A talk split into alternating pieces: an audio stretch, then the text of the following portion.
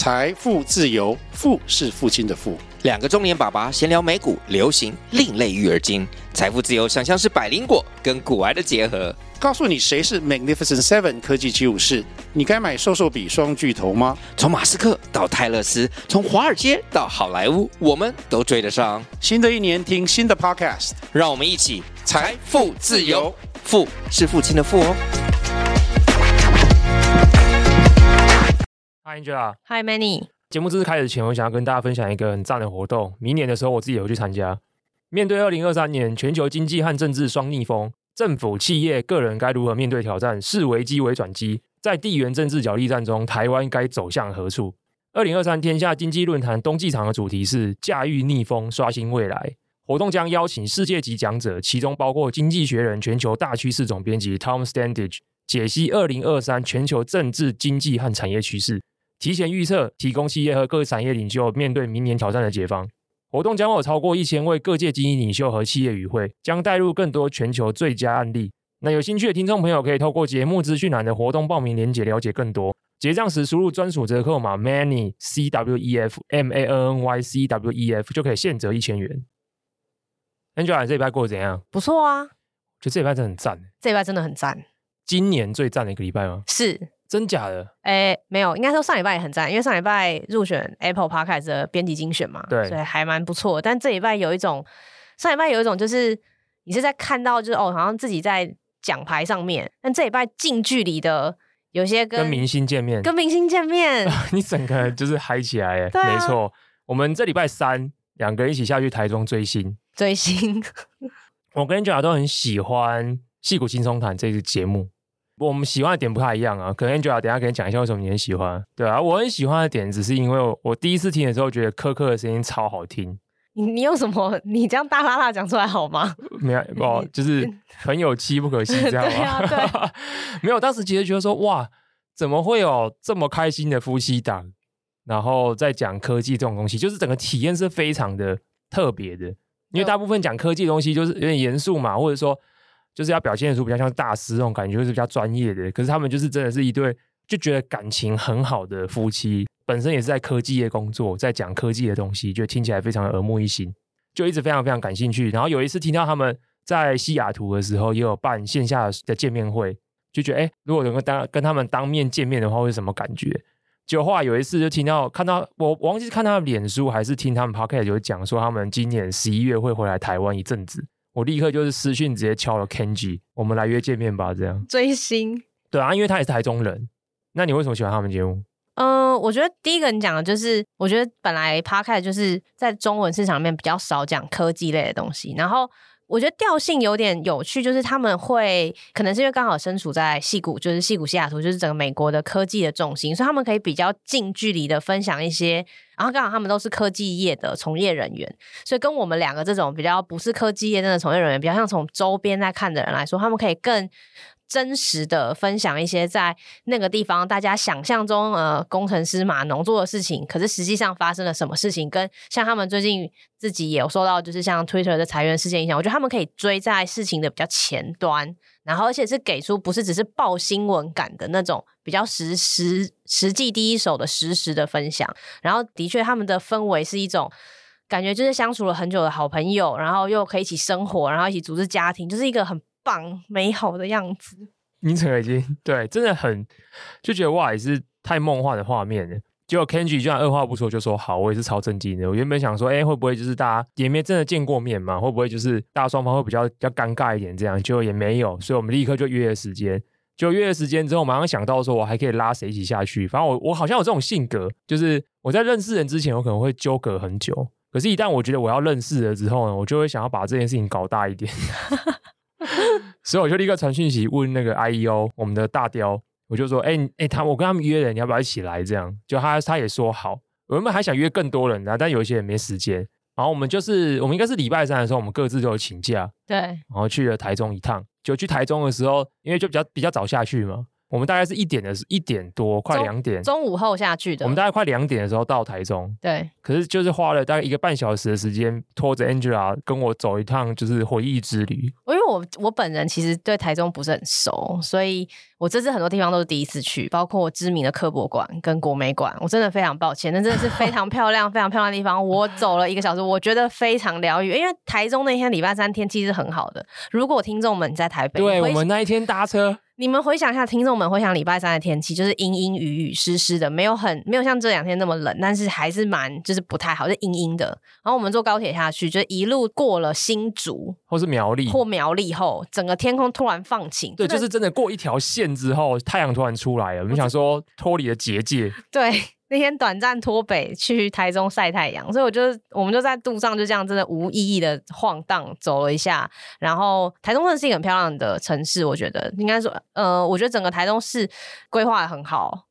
应该是吧，我觉得那棋盘状的路看起来就很开心、啊。你一下高铁就一直在那边看那个导航地图，就一直说台中好棋盘，台中好棋盘。对啊，我好喜欢这种棋盘式的路、哦。不是全部啦，有一些地方。好，很棒，然后路又很大条，然后走的路又很很好走，然后有太阳又不会下雨，就很舒服，很棒啊。对啊，我觉得回忆之旅就是因为我想说，哎，比较早到，那接下来要干嘛？台中现在比较大家比较熟悉的都是，比如说绿园道啊，或者是审计新村啊，或者是什么公园眼科。我我到现在其实还没去过宫原眼科，就是或者是新的台中火车站那一带的，就是以前市中心改建以后的，然后那边有很多古迹或者是园区，所以我那天想说，哎、欸，比较早到，我想去一些我小时候去，可是我嗯十八岁以后离开台中以后就没有再去重访的地方。第一时间想到的其实就是自然科学博物馆，这应该是所有台中人都会去的地方。小时候应该爸妈都有办什么家庭卡。有一定年纪以上的人啊，应该都在一馆那边看过恐龙们围着聊天的画面，就是有一群机器恐龙，他们会在那边聊一些有的没的事情。这样就去那边走了一下，其实有点比我印象中的小，因为你长大了。对，我长大了，对，我小时候一直觉得这是一个非常，就是我没有再去的话，我印象中真的觉得它的草坪是不是有，就是可能几百平或者什么之类大，但这次实际去的时候，哎，真的觉得比我想象中的小了一点，但是还蛮还是蛮怀念，蛮蛮好，蛮棒的。就去完之后呢，就想说再去第二个。小时候也很常去，我爸就是基本上固定每个周末都会一定要拖我去陶冶性情的地方，就是国美馆。然后国美馆在我小时候真的就是一个很痛苦的地方。为什么？因为我爸就是想要逼我陶冶性情啊，所以会带我去，就基本上我都看不懂啊。没有人看得懂吧？画就是画啊。没有，你知道你看不懂的时候，你就会想要一幅画快速这样走过去。哦。可是我爸就会一直告诫我说，每一幅画前就是要站一到两分钟。那你就在那边放空啊？不是，我就觉得这很形式啊。是啊，对，我就觉得不懂为什么，就是然后所以一个画廊依照他的他要的要求的时间区隔，一个一个展间基本上就是要得逛个四十分钟到一小时。反正我就觉得去那边好像被罚站了，只是这个罚站的岗位每两分钟要换一个岗位这样子，对，我觉得很烦。但其实我台中我回我记忆最深的其实不是国美馆，我记忆最深的其实是隔壁的以前叫做台中市立文化中心。现在好像改成叫什么大墩艺术中心。对，然后我里面，我小时候完全在里面，就是我所有的，应该说我所有的阅读能力都是在那边培养起来的。你是看什么？漫画。没错。以前有个阅读间，那那个阅读间以前有分前面跟后面，后面那后边的部分是比较新，后来开出来的。我忘记是几岁以上之后可以进去后面那个阅读室。那阅读室真的就是我觉得影响我这辈子蛮深远的。因为那个阅读室，我觉得非常前卫的地方是它基本上摆满了漫画跟绘本。一般的图书馆好像不会这样设计，里面可能都会摆一些比较震惊或者是有益身心健康的读物。但里面的东西也不是不有一，我觉得里面确实有一些漫画。我觉得当年可能分级概念也没那么明确，就是你怎么会让一个小学生看阿推或者是阿鼻剑，就是就是很奇怪。然后里面会有一些我觉得好像不是。小学六年级的小朋友该看的东西，可能就有人刚好捐了，放在就是哦，是卖人节之类的。对，卖人节猫在那个年代其实还蛮破露、蛮裸露的，就是它的就是比较美式一点啊。所以那确实是我奠定我人生价值观 非常非常有重要建树的一个地方。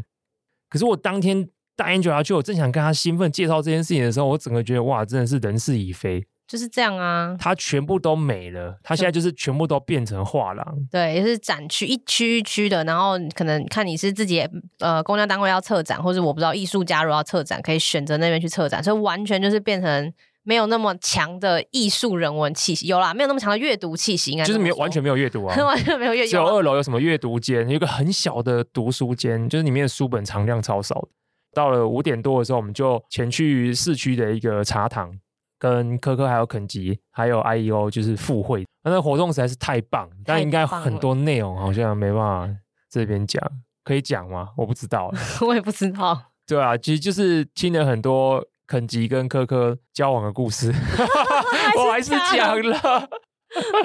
这几天的不是不是啦，他们在他们自己的节目中有讲过一点啊，也是也是，只是没有像我们那一天一样。我们那一天怎么讲？我我不要讲 detail，我就跟我跟 Angela 一定都很有共鸣。我们仿佛就是在现场看完了一部浓缩版的《那年我们的夏天》，而且是真人版哦，真人版剧情真的蛮像的，就是很那个泡泡感、青春感，完全溢出来，太美。画面真的太美，我觉得在这个礼拜三以前，我可能不相信这世界上有真爱。我们不要一直灌输我们听众我们这种非常厌世的思想。对，在那一天，我现场真的觉得 OK，有真爱，有真爱。有，我觉得他们真的是从那种最羡慕的这种类型，就是从真的很可能是朋友，然后变成好朋友，然后在一起生活。我觉得、欸，你觉得那一天那个画面？有比《First Love》这一部日剧好看吗？没有，那天真的就是真的有有是还没有还有还是没有？就是《First Love》比较，因为我有我们有聊过这件事嘛，就是我觉得《First Love》就是很日剧纯爱，然后其实你仔细推敲，有些部分是不是很合理的？甚至我个人就蛮没有很喜欢第九集这么完美的收尾。可是我觉得，如果就剧情来说，那年我们夏天是相对比较接近我，就是我理解上可能会发生的。情况对，就是那个故事，你会觉得可信度蛮高的，对，是有可能发生在身边的，结果就真的发生在我们眼眼前了嘛？没错，现场真人版不夸张，真的很赞。我们本来想说那一天约那个会议是想要多了解一点西雅图 Twitter、矽谷的科技什么 whatever 的，就完全没有啊，完全都在聊一些这种 有的没的，有的没的，真的很棒。就更棒的 part 来了，到晚上的时候，因为我大概四五年前就认识好味小姐他们的团队。在之前我已经约好要找科科跟肯吉之前，我就先丢给伟凡说：“哎，可不可以去打扰一下？”除了因为 Angela 是好味粉嘛，我们听这几集的 Podcast 的人一定都知道他是超级无敌粉丝。这是不是你生命中最粉的一个东西之一啊？追星啊，这是我人生第一次追星。对，然后 Angela 就说：“啊，好好棒！”然后我就跟伟凡讲，然后因为我自己也是因为我已经四年超应该超过四年没有看到他们了，所以我也想说：“哎，就是刚好也去台中。”就带着 Angela 过去，也是去见一下他们。结果刚好因为科科跟肯奇他们有养猫，所以他们自己本身也是好味的听众，所以他们也非常感兴趣。所以后我们就立刻也就跟过去，也就整就是我们两组人就一起去了那一边。然后到了以后，我也是再一次感受到人事已非的冲击感。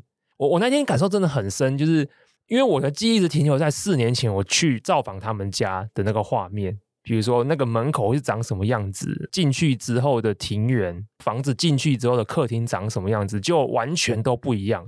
然后让我最震惊的就是四年前的时候，我看到伟凡现在的老婆，当时我们见到面的时候是女朋友，结果我们那一天一进去的时候看到，想说哇，肚子已经很大，然后问说什么时候生，下礼拜。你知道我到现在这个画面，它有一种就是你四年前某一个 snapshot。就是停留在那个地方的庭园。我们那时候四年前去的时候，我们是一起去烤肉。我们我们一起在外面的庭园烤肉，他就停留在那个画面。然后他还是女友。然后现在那一刻的画面是直接这样剪接过来，他是已经是下礼拜伟凡就要当爸。然后我觉得冲击真的超大，就跟我的阅读是被被铲掉是一样的感觉。当然，一个是不好的冲击，一个是很好的冲击。好，那今天节目的第一 part 会先聊一个。我觉得也跟二零二二年末，我觉得有点蛮关联性的东西，因为我们上一集的时候讲一些比较走心的东西嘛，讲说公司跟个人怎么疗愈，我们怎么去呃 review 一间公司的一些状态，怎么去突破它，然后跟怎么 review 个人的心理状态，怎么去突破它。结果这礼拜也是非常有意思，因为我们片头的时候聊了《天下杂志》的那个叶片嘛，因为他们明年一月的时候会办那个天下经济论坛。他们来找我的时候，就问我说：“那我又想，我就问他们说，那我要怎么介绍这个论坛？我念一段口播就好吗？我觉得蛮好像蛮无聊的，而且这是一个蛮专业的论坛。那你们可以给我什么素材？就他们就抛了一堆素材给我，里面我就看到一个东西，我真的觉得蛮有趣的，就是他们跟经济学人合作，经济学人好像每年都会有一个系列的文章，叫做 The World Ahead。今年的版本就是 The World Ahead 二零二三，所以他在讲的就是二零二三的时候，他们预测有哪一些大的趋势。”那这也是蛮有意思的，因为我们过去也会讲 Belsky 的科技趋势，可是因为过去以来我都一直觉得我说我比较我比较 enjoy 是怎样，但是我自己个人比较 focus 在我感兴趣的科技，尤其是偏软体领域，还有一些商业的事情上面。我好像就觉得我没有去很关心整个世界。我当然知道这世界发生什么事，我当然知道可能有战争，可能什么，但是我没有去很深入去了解这件事情。我知道通膨，可是到底通膨它牵连的范畴是多广，这件事情我没有很精准的了解。所以我看到说，哎，这个他们今年天下也会独家出版这个 The World Head 全球大趋势的杂志，而且这一个系列的专辑的主编也会被邀请到明年的天下经济论坛上面，所以我觉得很有意思，所以我就跟他们要了这个杂志来看。就看了之后，真的觉得蛮赞的。它是已经刚出版的吧，十二月九号出版的。但我真的觉得，我自己个人觉得蛮赞，不是因为 GAP 的关系，原因是因为它真的让我觉得，你可以在一百多页的篇幅里面，可以很快速的对现在这个世界正在发生什么事情，面对什么挑战，有一个很好的 whole picture。嗯，我觉得蛮有趣，因为。这种事情很适合杂志来做，因为书的话，你就是已经是 delay 的资讯，而且这些东西都是 cutting edge。那就像 Manny 讲，其实我自己平常吸收的资讯，我觉得相对也是比较范畴比较有限。我们叫偏食，比较偏食，因为有些东西你可能一下看不懂，你也不太确定。就像我们已经习惯看，比如说你说要看科技或商业新闻，去哪些地方看？其实你重新去训练自己看总经或者是这种历史政经的东西，是需要另外一组 source 的。那我觉得天下有这个。安排跟计划很好，就是可以把让你快速的用一个 snapshot 跟 high level 的方式去吸收这些事情。对，而且我自己在看这个东西的时候，我自己最大的感受就是，诶，有些东西我会跳很快，比如说它里面可能某一个人讲到什么 metaverse 的时候，立刻就翻过去。可是它里面有讲很多东西，我发现应该说我在翻这些东西的过程中，我会明显感受到我自己阅读速度的快慢。就是很有意思，所以整本翻完之后，当下只有一个感觉啊，就是说啊，我真无知，就是这样子。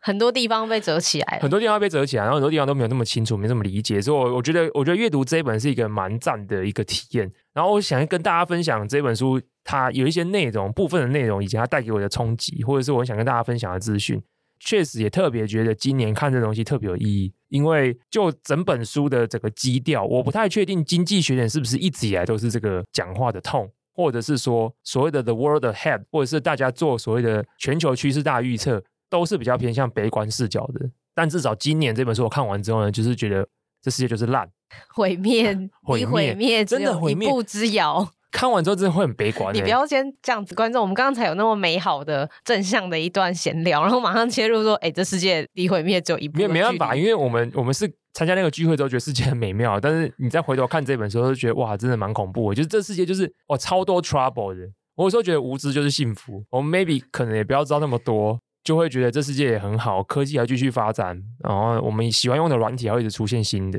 可看完这本之后，就会发现其实还有一些更巨大力量在运作，可能会让我们习以为常的这些进步会消失、会覆灭、毁于一旦。真的蛮恐怖的，这恐怖到说英国的 Collins 字典选出了二零二二年度代表字，叫做“永久危机 ”（Perma Crisis）。我天哪，中文意思就是长时期的不稳定和不安全。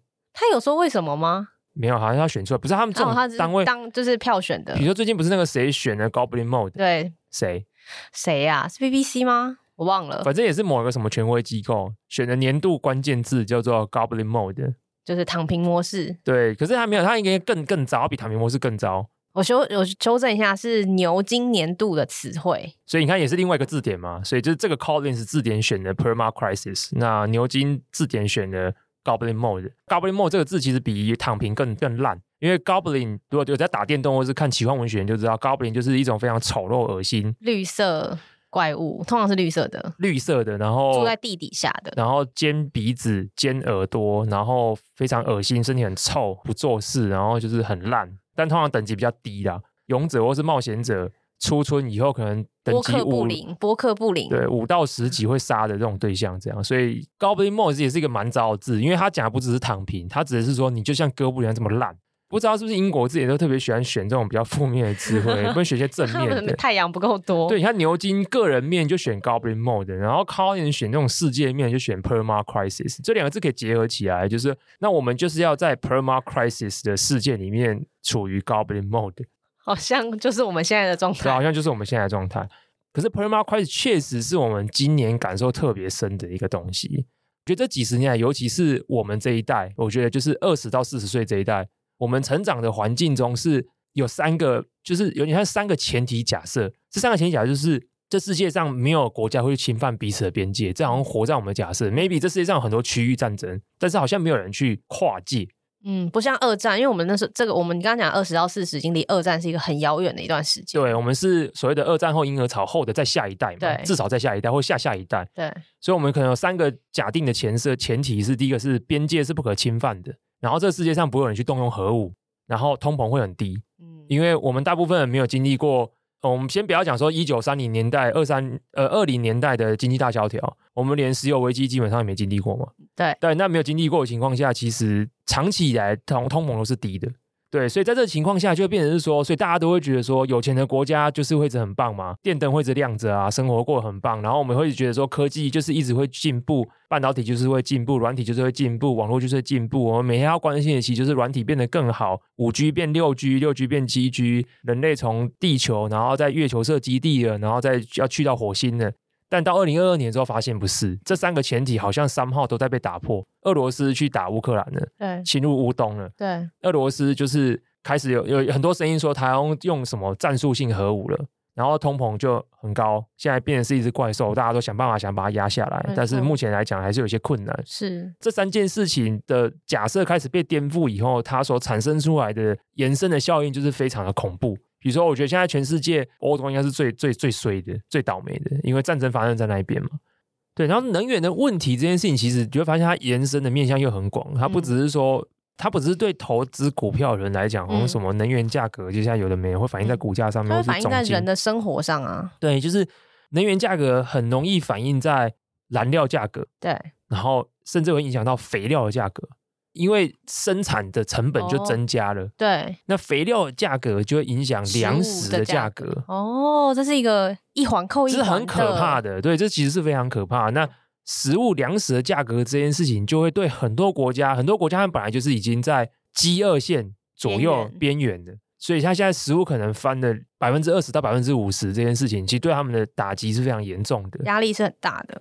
整个二零二二年，就是我觉得我我原本对二零二二年很糟这件事情，只能从股市上感受到，因为我觉得我们相对是活在一个幸福的地方。当然，民生消费已经感受到物价的上涨什么之类的，但整体而言，我觉得还是在一个被控制的比较好的情况下。可是看完这一本书之后，真的觉得。当我们把这个视角放到以整个世界规模来看的时候，就会发现真的是问题层出不穷，真的蛮可怕的。我真的有点想说，一个真的很用心去传统一辈常爱讲的所谓的很有世界观这件事情，如果一个非常有世界观，他每天都在看各种世界的新闻，哪边战争，哪边能源危危机，哪边怎样之类的，他会不会变得很焦虑？对啊，会不会很焦虑啊？我觉得好像真的蛮焦虑的。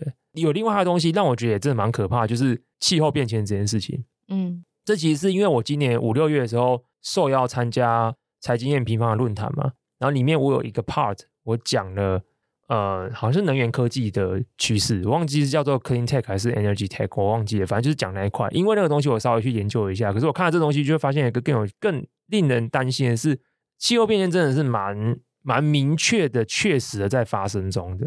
所以意思是你以前没有觉得那么明确的确实，还是没感觉到它逼近你了，这么这么近？我以前知道这件事情，可是以前我没有那么主动的去看相关的资讯。可是看了这个东西之后，发现，比如说他举了一个例子，美国有很多地方他们有所谓的蓄水池、蓄水湖，他们就是当年人工把一些河流截断，然后就是变成一个蓄水的地方。嗯，现在美国已经有好几个这种前几大的蓄水湖已经进入所谓的 dead pool，不是那个 Marvel 里面那个 dead pool，是真的 dead pool，哦，就是它不流动了，不流动了。那它不流动的话，那下游的人就没办法再从蓄水池里面去。为什么会这样？是水不够了吗？就水不够啊。OK，所以就气候变迁导致水就是干旱啊，干旱。对，而且干旱这个情况下，现在有越来越多人用一个新的词，aridification，就是它已经是干旱化了，它已经没有季节性的交替问题了，就是它只是越来越干，它就是一路一直朝越来越干下去，对，干到不行前进。然后这世界上进入到干旱化的地区的比例一直是不断在增加的。这件事情真的蛮恐怖。比如说，你能想象，就是一个地方原本，比如说这么说好了，台湾现在突然要去盖一个水库，难度是蛮高的。比如说，我们前几年也常遇到那种降雨紧张的时刻嘛。没错。而这件事情发现，人类的变动能力其实也是相对低的。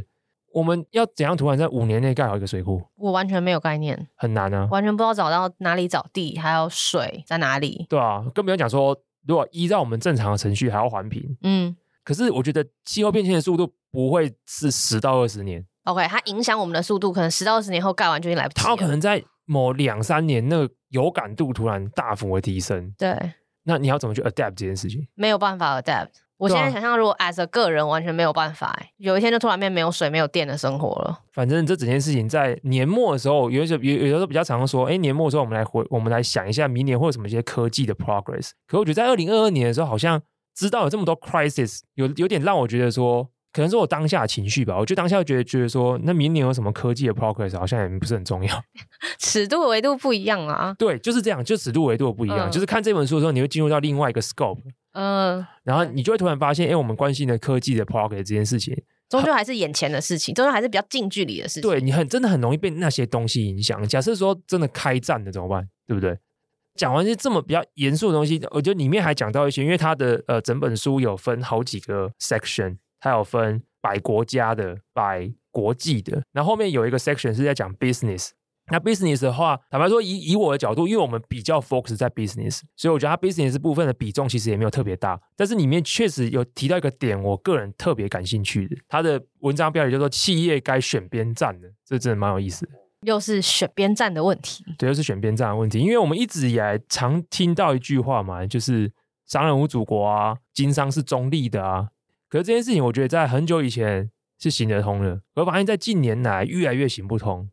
近年来，尤其是在美国，不表态的企业绝对会比表态的企业来的过得惨。我们以最近的例子，像佛罗里达州在二零二零年二二二零二二年的三月有通过一个 “Don't Say Gay” 不说同性恋的法，就那时候非常多企业都有表态嘛。就那时候我们迪士尼的已经现在被干掉的上一任的 CEO，他就坚持不表态，然后在网络上就是被延上，就类似这样。就是说你现在其实也没有说，呃，我觉得现在有非常多人会觉得。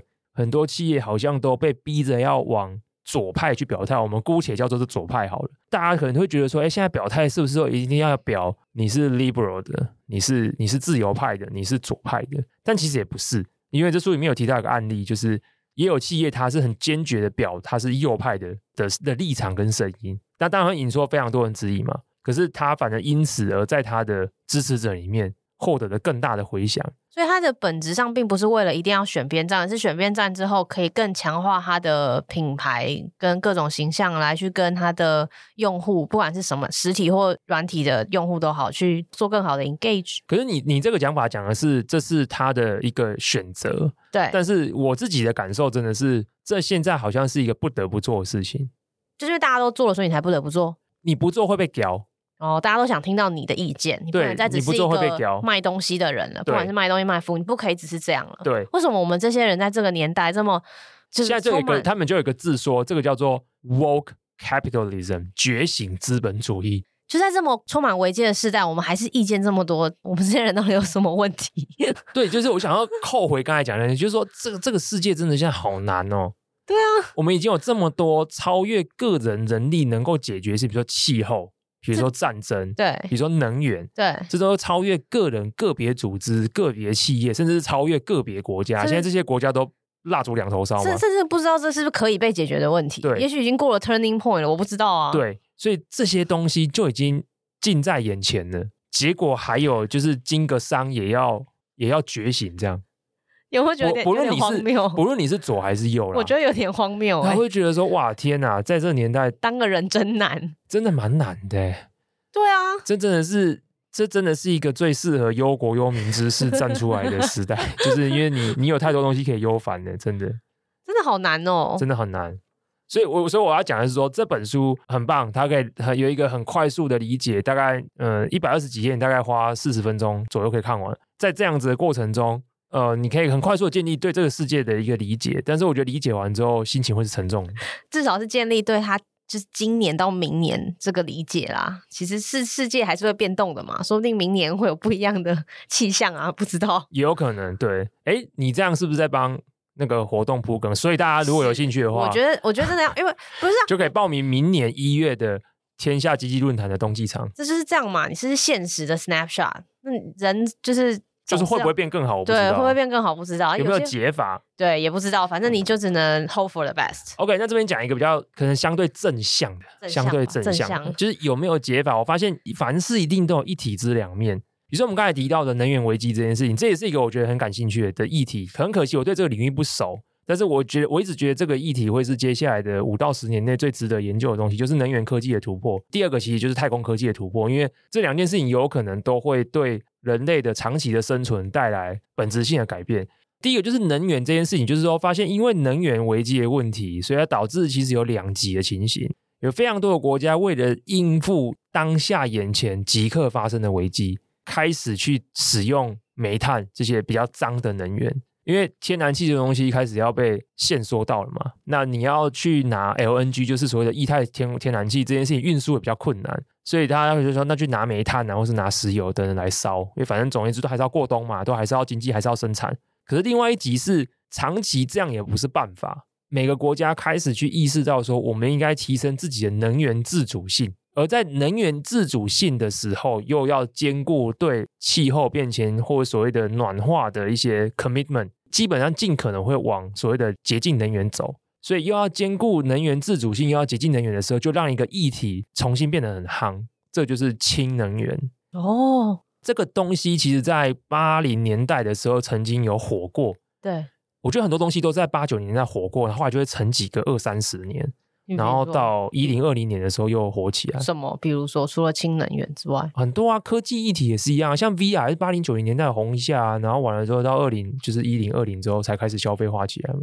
就是都反正就像刚刚的画那个科技图一样，总是有一些人可能可以猜到，后面比真的看到了吧。反正总是要先 hype 一下，然后下去一下，又成熟化又起来。反正你讲了总有一天有可能会达成啊。对，所以勇敢预言不会出错。对，所以说现在全球至少根据统计，全球有超过六百个。所谓的电解炉的这个计划，所以电解炉就是用电的方式将水拆解成氢跟氧，然后把里面的氢拿来做氢能源的一些使用。也许就是经过这几十年后，科技真的有所进展，就是那个时候是一个想法，但是没办法实行。但现在这个技术随着这个八零年到现在三四十年之后，终于可以让氢能源的能量被。好好的利用技术进展是一个，可是呃，就我自己的观察，所有的技术发展其实都脱离不了政治还有经济的一些推力，它不太可能是一个纯粹真空，就是我们就觉得技术好棒棒，我去推展技术，因为要发展那种技术永远都是一种选项，这个选项它背后一定都有一些原因或是推力导致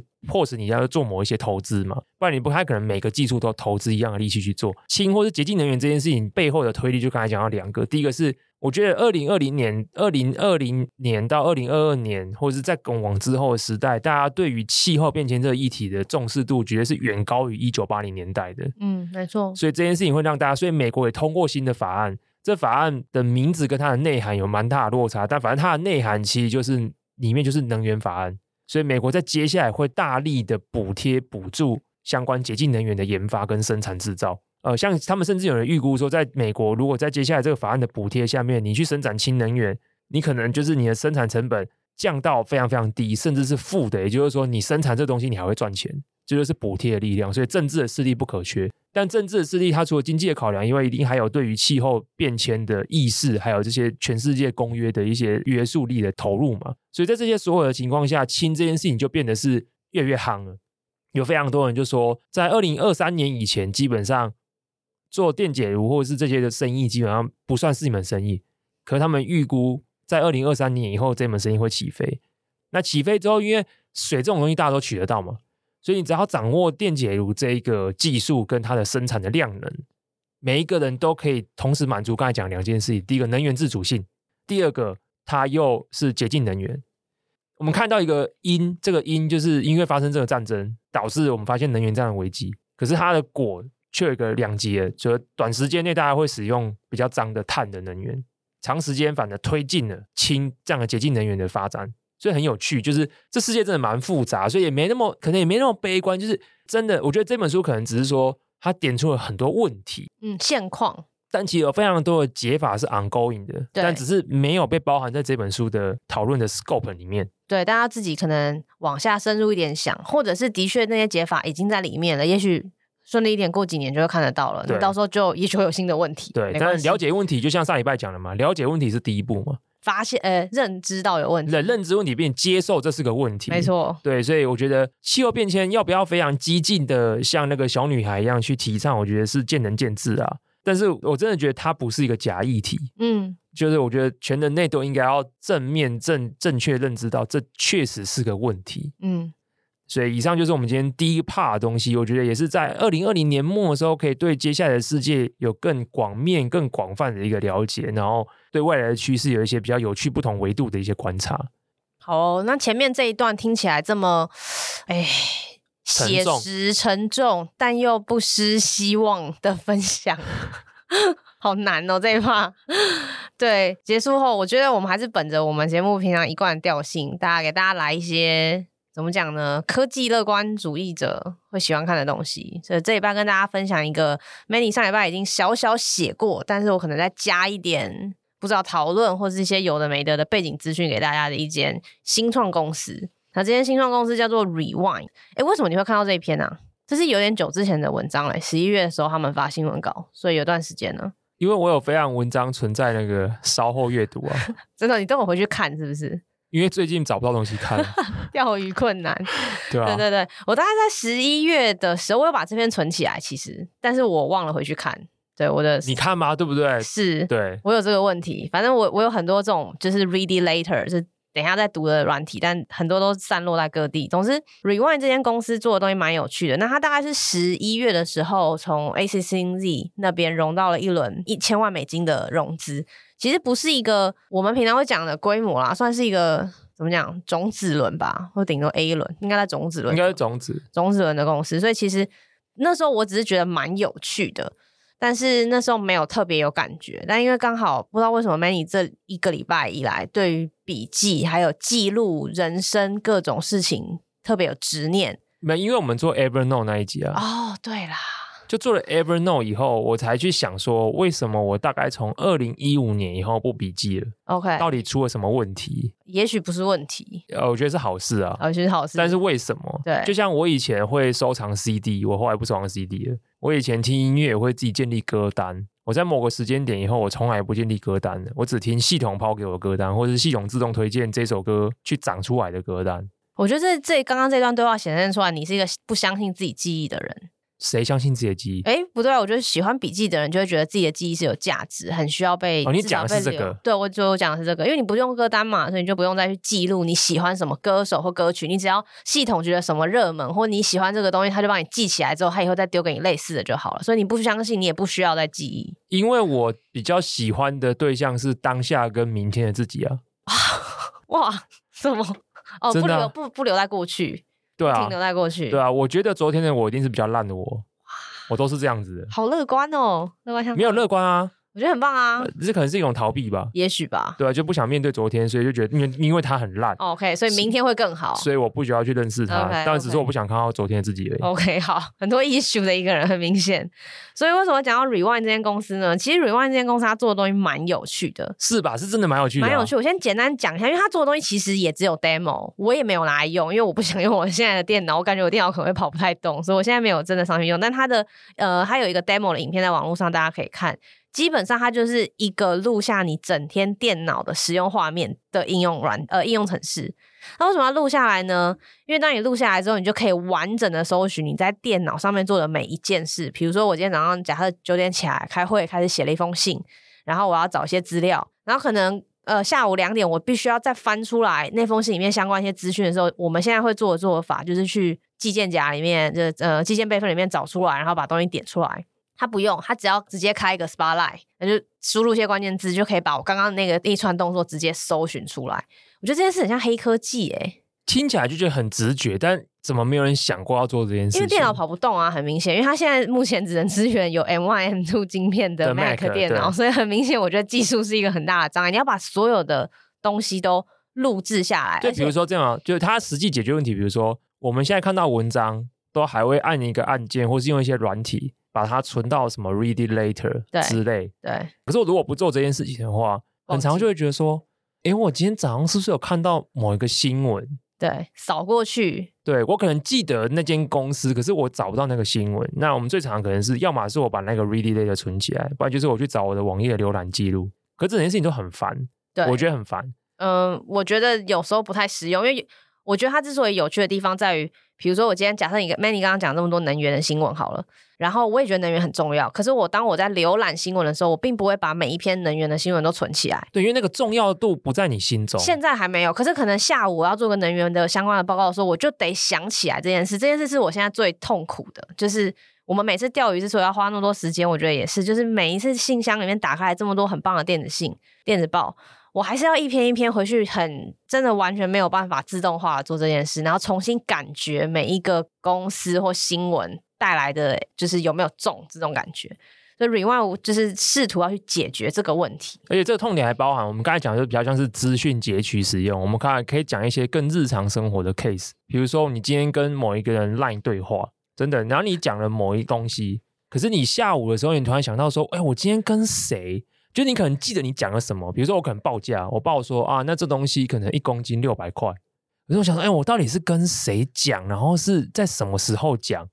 如果是 rewind 的话，就没这个问题，因为他把你一整天在电脑上面的画面全部录下来，而且全部都是可以搜寻的，就是文字，他都会做文字辨识。好病态哦！所以这时候你只要输入一公斤六百块，理论上他就应该要找得到，然后跳出来那个对画面，他那个画面就会嗯，就是 flashback 回去，可能早上九点三十五分那个时间点，然后那个你电脑上面那一格画面很恐怖诶，就很像很像电影，电影不是常常会用这种动画表现吗？就是那一个人闭上眼睛，然后他的那个。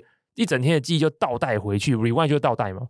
对，所以它其实就是这种感觉。我我当时看到这个产品的时候，我觉得天哪，这是太疯狂、太太赞的 idea，而且很暴力，就是录下来。这个就是对，我们等下可以接着顺便讲一下这两个 founder。哎，应该说主要是两个创始人，但有个创始人比较有意思。为什么他会做这个产品？就是这个呃，现在的 CEO 叫做 Dan，然后我不太会念他的姓氏，就叫他 Dan 好了，比较好念。他其实是一个三十出头岁，但是已经是一个蛮有资历的创业者。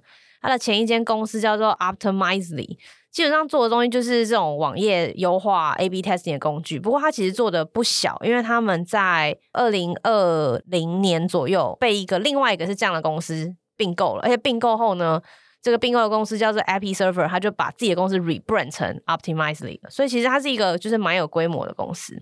但在就是做这个创这个 Optimizely 做这种网页优化 A/B testing 工具之前，他其实是呃 Google Chrome 的 PM，还有 AdWords 的 PM，所以他其实是一个蛮资深的，怎么讲，就是网络就是早期的使用者、创业者跟 Builder，他在 Chrome 跟 AdWords 上面有很多的一些 Product Management 的经验，然后也是一个很 decent 的一个就是工程师。那这都不是重点。重点是 Dan 其实他是一个听力就是有一点就是不是很，他必须要靠助听器才有办法过生活的人，所以他其实有提到他当初为什么会呃他自己他自己后来啦，在离开了 Optimizely 之后，他其实把他其实想要做一件事情就是这样，他觉得呢，在他戴上助听器那一刻，他感觉到世界是不一样的，因为他原本可能是一个安静完全真空的空间，那现在他可以。听到一些打开，就是第二个感，呃，就多一个感官，然后知道的世界各式各样的资讯是从听觉来的。他觉得这个这个感觉很棒，所以呢，其实他离开 Optimizely 卖掉之后，他二零二一年创了一间公司，那间公司叫做 Scribe。Scribe 就是写嘛，对，抄写，抄写。其实这个 Scribe 就是 Rewind 的前身。啊，这我不知道哎，就是我试图拼凑，我觉得应该是应该八九不离十。但是 Scribe 的网站现在还在，还在，还在，但是就没什么东西。但我有在一个地方找到 Scribe，应该就是 Rewind 前身，所以他那时候他觉得呢，他那时候创立 Scribe 这间公司的想法就是他想要让 Scribe 来帮我们记忆东西，因为他发现他觉得九十 percent 以上记忆都会在一周内被遗忘，所以 Scribe 就要记录你所有的 meeting notes，还有让他们 searchable 跟 shareable。其实这件事很多人做，Google 自己也有做，包括你就是整在 Google 的那个 Google Meet 里面，现在也有很多的呃就是 plugin 可以做，所以这件事其实不那么特别。但是我觉得他有提到，他这个专访里面有提到，为什么他对于记忆这件事又有这么多的执念。他说，因为他这个人不只是需要靠助听器，他说他是一个有心盲症的患者。现在什么是心盲症？对，真的，他这一集超多关键字，他真的对自己有超多 issue，就是他们没有办法进行视觉想象，也就是他现在想象一件事情是脑袋没有画面的。哦，好特别哦！而且他说，有些人是不能同时想起气味、声音、感觉，有些人也不能认识人脸，所以也跟脸盲有一点相关。所以我就把这两件事串起来之后，还觉得他为什么后来把 Scribe。呃、，Scribe 那时候在二一年的时候，其实拿到了五个 million 的种子轮资金。然后，如果你们去打开那个投资人的名单，也是星光熠熠，就是从 OpenAI 的 CEO Sam Altman，还有 First Round Capital，他是 Scribe 这间公司的种子轮投资人。也是 Rewind 这间公司这一轮十米的口力，就是基本上就同一批人再支持他一次这样子。所以大家可以知道，他上一份、上上一份创业公司 Optimizely 其实是一个蛮有名的公司，啊，其实是还不错，而且一定有很好的 track record。是，而且他那时候是就是主要的 co-founder 跟 CEO。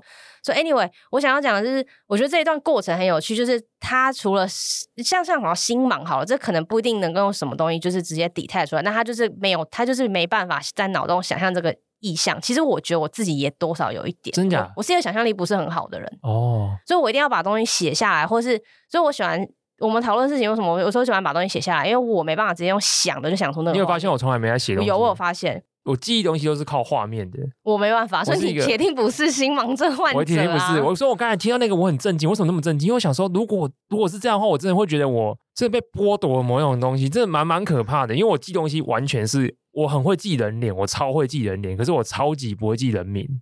哦，我我比较会记人，所以我之前不知道是好像是就是去找 Kenji 他们的时候，我就常常讲说，我常常去会场，然后我觉得我脑袋那一件可能那种人脸辨识，就是我进会场，我很快会认识认出说这个人我看过，而且我是大概是在哪边看过，可是我完全不知道他叫什么名字。可是因为你看到一个人，然后不知道名字，实在是很难启动那个对话，实在太尴尬了。所以我每次去会场的时候，我就觉得我都一直东躲西藏的。我常常会很远很远看到那个人，哦，他不知道名字，我马上假转身，然后赶快避开这样。然后整场我就一直在那边扭扭捏，就是这样。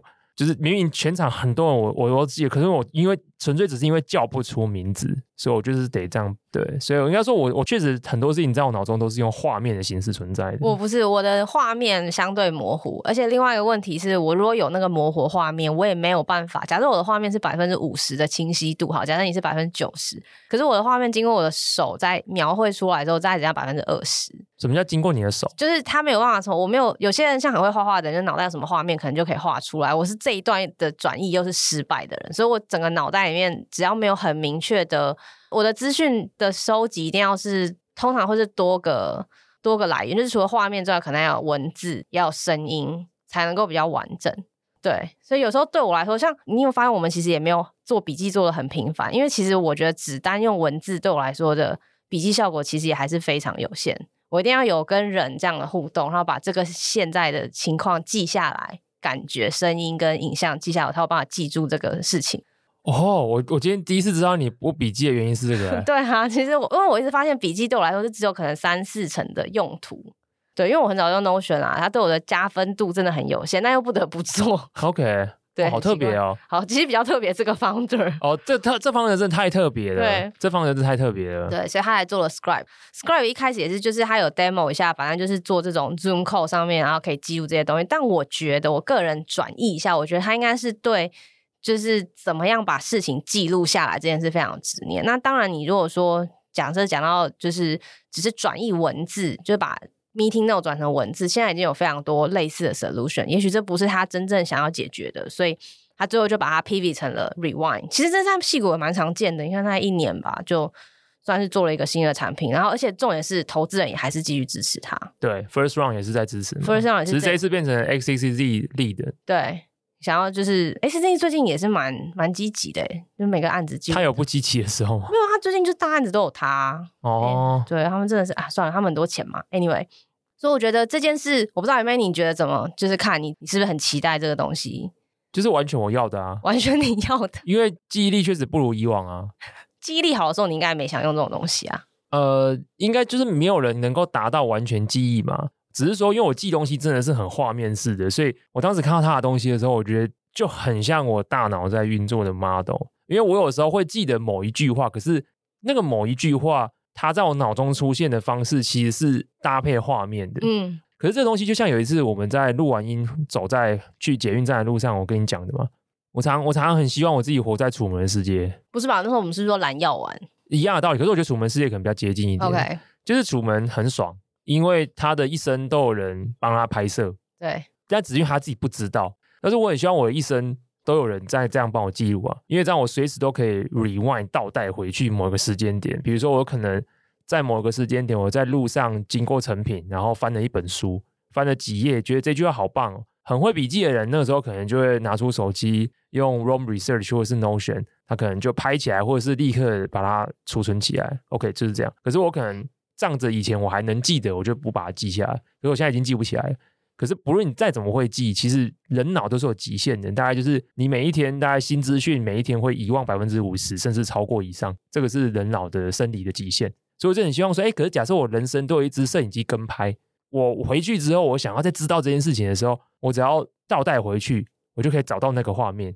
所以 Rewind 完全就是在做我想要的事情啊，梦想中的东西啊。而且我觉得这个大量的资讯收集有一个点，是我觉得现在从以前到现在，我用过的笔记软体都没有办法做的，就是可能因为它搜寻能力可以这么强，现在在 Pro 等于在 Prototype 的时候就可以这么强的话，它未来就可以做更多的 Augmentation。不管你要做，我不知道，就是 AI 辨识啊，或连结。我想到这件事的时候，其实别件事跟它有相关。是现在我应该没有，就是我很难用现在现行的文字，呃，或是现在现行的这些 Notion 或者是 Rom，刚刚提到这些基本的笔记软体可以做到的。连接这段可以帮我用仅有的这些我收集到的日常片段，然后帮我想出来什么东西对我还是重要的。这是我最，而且但是但是我看过但被遗忘的，这是我现在最困扰，但是也。可能没解的问题。对，因为觉得呃，我跟 Angela 都不是那种笔记达人，不是狂魔，完全不是，对，不是狂魔，我们是把它复制贴上而已。对我，我有，我其实每个产品出来的时候，我都有试着用了一下，比如说 Roam Research 我用一下，Obsidian 我又用一下，但是我当时就会觉得哦，所以我觉得里面的呃反向连接啊，这些东西很不错。可是我大概用一阵子就会发现，因为我我没有掌握那个方法学，所以我就不想用这个工具。但是很掌握那个方法学，你就会觉得这件事情，因为透过反向连接等等的方式，他们就是可以把他们的记录之间可以串联出那个 connection。对，然后这个 connection 有一些软体会把它可视化，所以你会看到有很多个卡片彼此之间有一些链、有一些线连接着，然后你就感觉说，哇，这就是好像我把我的大脑里面的知识的图谱架构印出来。就是排列好，然后再映射出来的感觉。对，但我个人就没有那么着迷这件事情。但我就说，可是那件事情其实是你要手刻的，没错。我觉得问题在这边，每一步都要 input data，到等到你 data 没有 input，那个东西也自然失效。对，可是我跟 Angela 常讲说，我的理想，我想象的世界是，我有个小叮当的次元口袋，百宝箱。对，就是它深不见底，容量无限，而且它最好还有一些智慧。所以我每天我不管，反正我我人生我睁开眼睛，我就是在 input 嘛。我可能听到什么东西，我可能讲了什么话，我可能看了些什么东西，这些资讯都会自动的在我的大脑，它它会先进我的大脑，可是我大脑很快速会忘掉我一半以上。可是这些资讯同时之间，它其实也都进到那个次元宝箱里面。而当我想要的时候，我只要手伸进去次元宝箱里面来拉，可能就浆糊型的人嘛，对不对？就 是也是一锅东西这样来啦，然后就小铃铛小铃铛就收出来，就是这个东西，Spotlight 就收出来，就收出来。然后这东西当然它可以分很被动或很积极的，比如说很被动的方式就是它是依照我想的想法去做搜寻，当然这个搜寻可以做到模糊搜寻嘛，像我们现在 Google 也是很模糊搜寻，这就有想到一个很好笑的东西。我十几年前的时候常笑有个朋友，他搜寻的方式他会用一些很自然的语言去 Google，Google 起来就很不准。可是你现在就是这样搜寻啊。所以，然后我觉得我十几年前笑我朋友，但是十几年后这才是主流的搜寻方式。我意思是说，搜寻这件事情它可以是更智慧的，你可以用更自然语言的方式去跟它对话，它可以搜出这种东西。现在是越来越多服务是可以做到这个程度。那个次元百宝袋呢，我可以是主动搜寻，就是我真的有意识，我有 intention，我知道我要干嘛，但是我可以用比较模糊自然语言去搜东西，甚至是因为它自己有 AI 有智能的，所以它可以自己帮我的所有这些东西找出一些连接。主动吐出一些什么东西给我，主动推波，或是比如说，哎，我在找这个东西的时候，他主动告诉我说，你可能也需要看看这个，对，或者什么这些东西其实是有关联的，就是你在哪一天才能做过什么事情，因为他把所有的东西都记录起来了嘛，就有点像是大家会去用 Spotify，我基本上是已经不编辑自己的播放清单，可是 Spotify 就是你会发现，你越用它听，它越懂你嘛，对啊，对不对？对，所以它就像一个，因为它里面有一亿首歌嘛，所以它其实就像一个次元百宝箱。所以它不仅你搜寻你要歌名，它可以给你；你模糊搜寻，比如说我常常会搜寻什么 late night jazz，睡前的时候我想听，那它也会丢给你。甚至他会主动推说你要什么东西给你。所以我觉得在知识上面，我需要的东西，我我只是单纯很懒，我不想要自己花时间去 build 那个 network。我想要你就是不管什么东西，全部往进去里面丢，后往一直往后往东西一直往后送。对，我觉得这这个算是近我们有一段时间没有特别针对某一个公司讲，就算是而且是一个比较小的公司，就是它的规模来看，虽然它融了一些钱，但我我自己还蛮期待的，就是不管在科技上技术的发展，未来是不是可以。除了一般效能比较好的电脑之外，也可以记录更多的面向部分、各种资讯的来源。然后我也还蛮期待这件事，未来可能五到十年后回来看，配合我们刚刚讲的很多科技，我们最近聊了很多科技的变化，还有没聊的什么 AI 的、什么 GPT 的，会不会真的有一天也就十年后的现在？因为我们刚刚第一 part 都在讲，就是什么三四年、三四十年前的事情嘛。就我在想，就是会不会有一段时间，可能五年、十年、二十年后，我会回过头来看，原来以前的人是这样工作的，就这样做笔记的。然后我还蛮期，我其实有了 Rewind 这个产品之后，我还蛮期待那个时候的我能不能够用新的方式来，不一定是工作，可能是做什么事情，或是生活。我觉得还蛮期待的。肯定吧，因为这些笔记软体，因为我最近刚好接连看了一些，然后比较有趣的是，我发现他们的官网或是行销文案里面都很喜欢用一个英文单字。叫做 serendipity，叫什么？serendipity，serendipity，对。但这字超级无敌难翻译。偶然的。总而言之，他在讲的是他的解释也非常多，但至少在这一些我们叫它笔记软体也好，或者是所谓的资讯知识管理软体也好，他们用这个字想要表达意思是：当你用这个产品的时候，你会在无意间得到，哎，原来有这件事的这个当下的那种喜悦，是他们想要带给你的。所以这个就是 rewind 嘛，就是你没想到的东西，但是因为我记在这边，你没想到就是因为你忘记了。对，他的没想到并不是他自动，你不知道他自动组织出来的东西，因为你忘记跟你不知道其实同一件事情啊。对，所以人就是天生就是一直不断的忘记东西，但是因为过去我们实在太需，我们如果要记得某一件事，even 我们去备份它，我都需要花时间把它记下来，我要么就是花时间把它笔记起来。我要么就是花力气把它拍照起来，我要我要就是我在电脑使用上的时候，我就要把它截图起来。总之就是很多 input 的来源，我需要去做一个 capture。对，这 manual 力气其实到现在是蛮费力的。对，可是 rewind 至少它没办法用在真实世界中，可是它至少在电脑环境里面的时候，它不需要你花力气去 capture，因为包含比如说，它会直接抓你 Zoom 语音会议里面的音源。自动帮你把它转成文字会议记录，这就是他以前 Scribe 做的基本。对，所以也让你可以去 search 你某一个视讯会里面讲了什么东西。我就说，我说我的终极理想是最好我的真实世界有一颗摄影机在拍我嘛，然后他拍的内容全部都是 searchable 的。呃，我觉得 Rewind 这件事情就让我想到说，哎，真的，因为过去所有东西都很强调你要花时间去 capture，你要花很多时间去 organize。你要花很多时间去淬炼这些东西出来，给予这些文字，不管是你自己的想法或什么的的分类，对分类 tag folder，然后 backward link 反向连接什么之类，就是这些东西都是你要 manual input 去做这些事情。这些东西可不可以被不要做？然后包含像听音乐这件事情，有的人要建歌单，他可不可以不要建歌单这件事情，他就可以吐出比我想象还要好的歌单。二零一四一五年以前，我也不是这样。我为什么某个时间点以后我变成这样？我自己我自己的一个感觉是，不知道是不是正确的，但我觉得现在资讯量真的太多。对，这就是我以前也偶尔会发文讲的东西，就是 abundance。abundance 真的这个概念其实影响我蛮多的。我我觉得我第一时间意识到这件事情，其实串流媒体，就是我已经后来已经不在乎哪一部剧是雷的，哪一部剧是不雷的，我也不在乎哪一部剧是经典，哪一部剧五颗星。反正它如果不好看，我很快就可以看到下一部好看的。